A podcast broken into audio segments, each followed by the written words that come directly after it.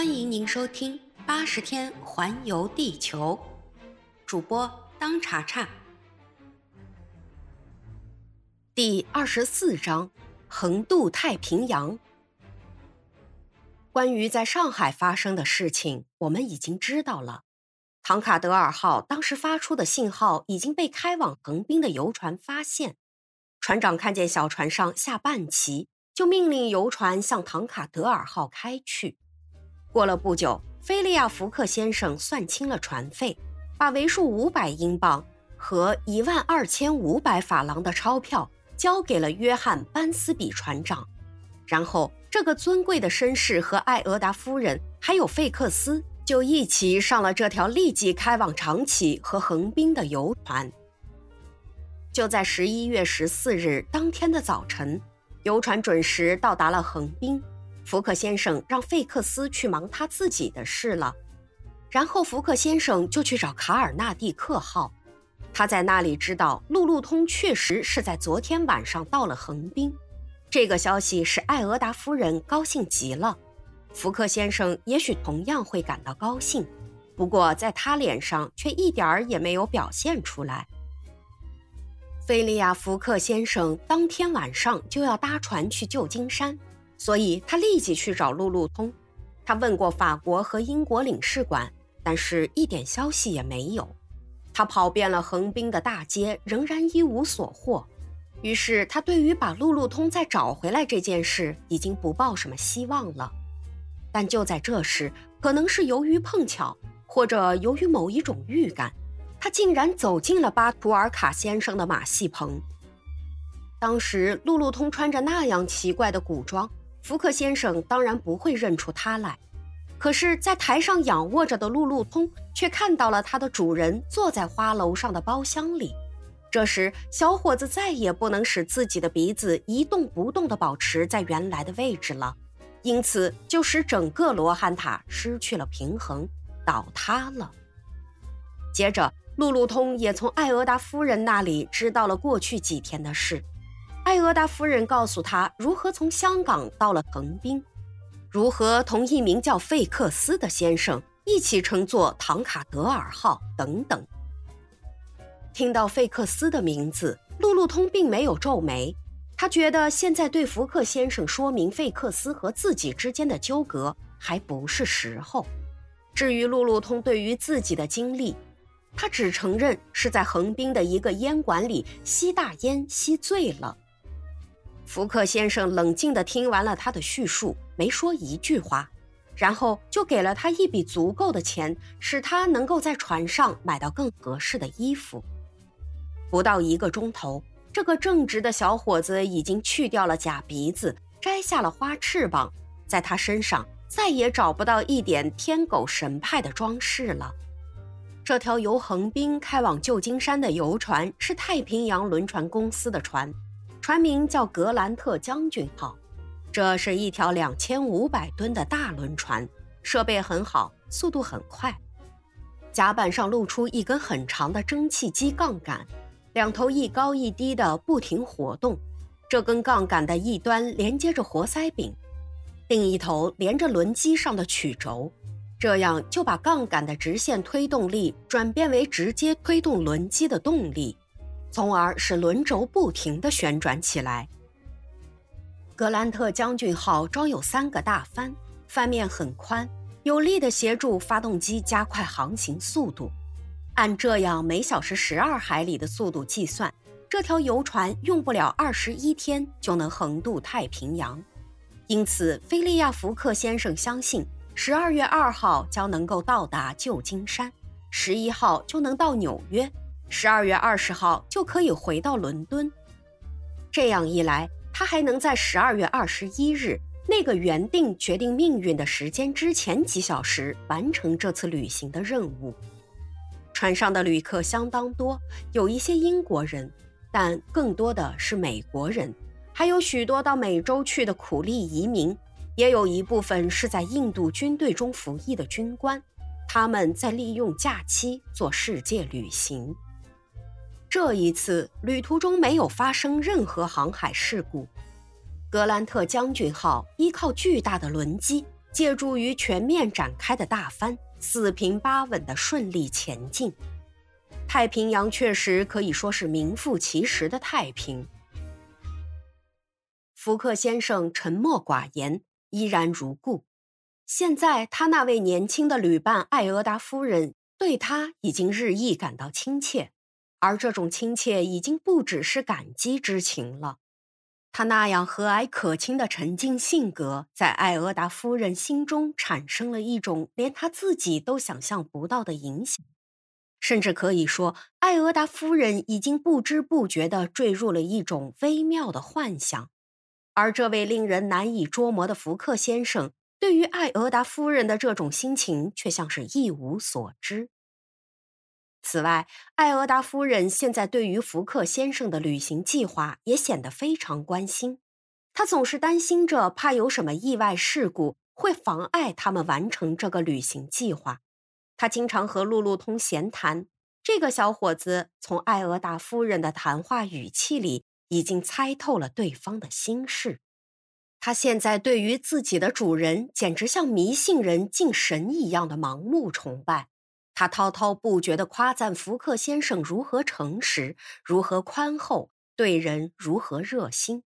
然后他又安慰艾俄达夫人说：“这次旅行一定会成功。”他一次又一次地说：“最困难的阶段已经过去了，我们已经离开了中国和日本的那些神奇莫测的地方。”我们已经回到了这些文明的国度。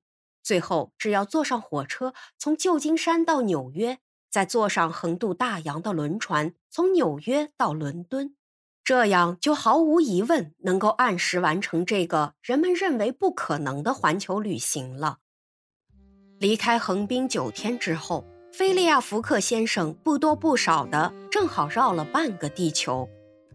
格兰特将军号正是十一月二十三日穿过一百八十度子午线，位于南半球的这条子午线正好和北半球的伦敦隔着地球成一条垂直线。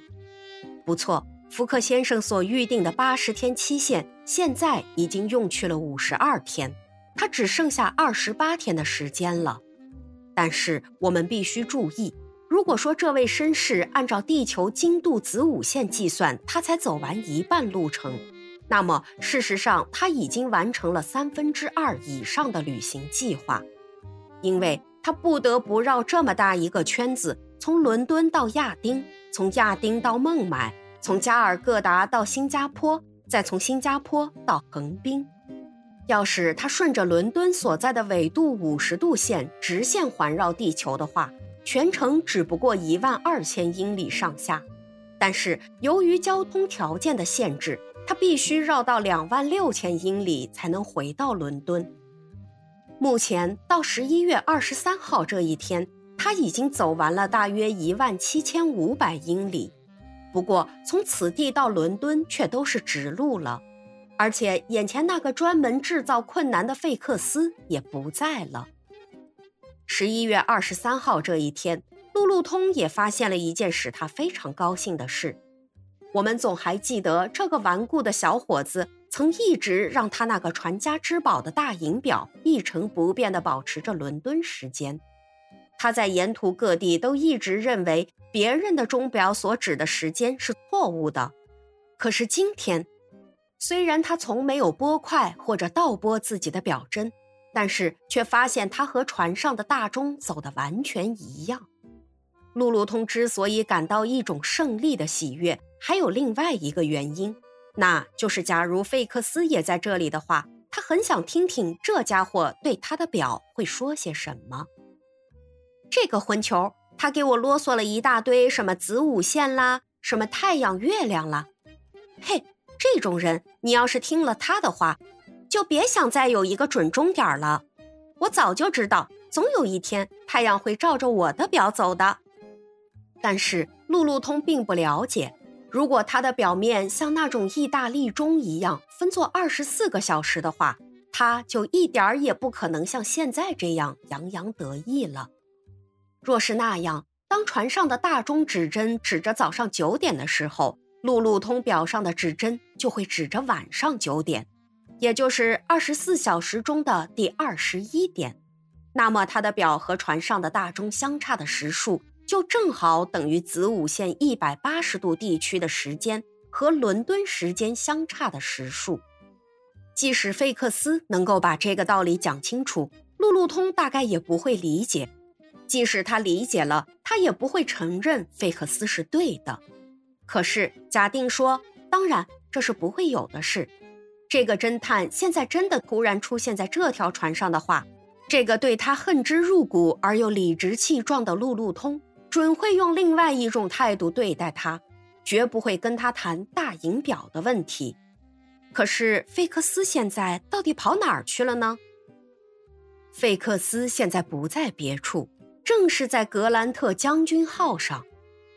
实际上，这位密探一到了横滨就离开了福克先生，马上去找英国领事馆。不过，他打算当天还能找着福克先生。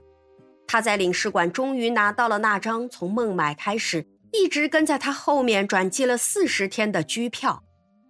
因为有关当局以为费克斯一定会乘卡尔纳蒂克号，所以就把这张机票也交由这条船由香港寄来横滨。可以想见，这件事使我们这位侦探多么伤脑筋。机票在这儿没用了，成了一张废纸。福克先生已经离开了英国的势力范围，现在想要逮捕他，就必须跟当地政府办理引渡手续。算了，费克斯在一阵怒气平息了之后，对自己说：“我的机票在这儿是吃不开了。不过一到了英国本土，他还是照样管事儿。福克这流氓，看样子还真的要回到英国去。他以为警察厅已经被他蒙过去了。好吧，我就一直盯到底。至于说赃款，天知道还能剩下多少。”旅费、奖金、诉讼费、保释金、买大象以及其他一路上的种种支出，他已经挥霍了五千多英镑了。不过不管怎样，银行的钱反正多着呢。他拿定了主意之后，立即登上了格兰特将军号。当福克先生和艾俄达夫人上船的时候，费克斯已经在船上了。这时，他万万想不到，竟会看见了穿着一身日本古装的路路通。他马上躲进了自己的房舱，免得引起争辩，把事情弄糟了。有一天，由于旅客很多，费克斯认为自己绝对不会被对手发现，他就出来了。可是冤家路窄，就在这个时候，他在前甲板上碰到了路路通。这个法国小伙子二话不说，上去就掐住了费克斯的脖子。这下子，旁边围着看的一些美国佬可高兴了，他们立刻分成了两派，就拿路路通和费克斯的胜败赌起钱来。小伙子左一拳，右一拳，把这个倒霉的密探结结实实的揍了一顿。从这可以看出，法国拳击术比英国把式高明得多。路路通把费克斯揍了一顿之后，心里像是得到了一点安慰，火气也比较小了。这时，费克斯的仪表已经很不像话了，他爬起来望着路路通，冷冷地说：“打够了？嗯，暂时打够了。那好吧，走，咱们去谈。我还跟你，对你主人有好处的事。”路路通好像是被这个沉静的敌手降服了似的，就跟着他一起到船头甲板上坐下了。你揍了我一顿，这没什么，我早就等着你揍我呢。费克斯说。不过现在你听我说，我过去一向是和福克先生作对，但是从今以后我要帮助他了。啊！路路通叫着说。你现在也相信他是正人君子了？不相信，费克斯冷冷地说：“我相信他是个流氓。”嘿，你别动手，听我说完行不行？当福克先生在英国势力范围的时候，拖住福克对我有好处，因为我要等伦敦寄给我的机票。为了这个目的，我用尽了一切办法。我曾唆使孟买的僧侣赶到加尔各答起诉他，我曾在香港把你弄醉，使你们分开，叫他搭不上去横滨的船。路路通听着，两只大拳头握得紧紧的。可是现在，菲克斯接着说：“福克先生像是要回英国去了，是吗？那很好，我一直跟他到英国。不过从现在起，我要帮助他扫除旅途上的障碍。”我一定拿过去尽力设法阻碍他旅行的那种迫切心情和积极性来帮助他回到英国。你现在明白了吧？我要起的作用变了。我的作用所以改变，那是因为这样做对我自己的工作有利。我再重复一句：现在你的利益也就是我的利益，因为只有到了英国，你才会明白。你到底是替一个好人当差，还是替一个罪犯当狗腿子？路路通非常仔细地听完了费克斯这一段话，他确信费克斯说的都是心里的话。